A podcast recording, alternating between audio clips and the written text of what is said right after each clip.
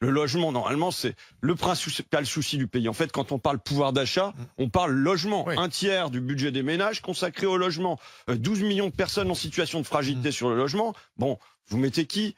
Un gars dont euh, je l'ai fréquenté en commission des affaires économiques, c'est le marché, le marché, le marché. Le seul truc qu'il a porté, c'est de dire on va mettre des peines de prison pour ceux qui sont en impayé de logement. Je veux dire, c'est comme pour les choses. 70 ans de l'abbé Pierre, de l'appel de l'abbé Pierre, on a Monsieur Casparian comme ministre du logement. Enfin, franchement, pour moi, c'est comme si on mettait Gérard Depardieu à l'égalité homme-femme, quoi.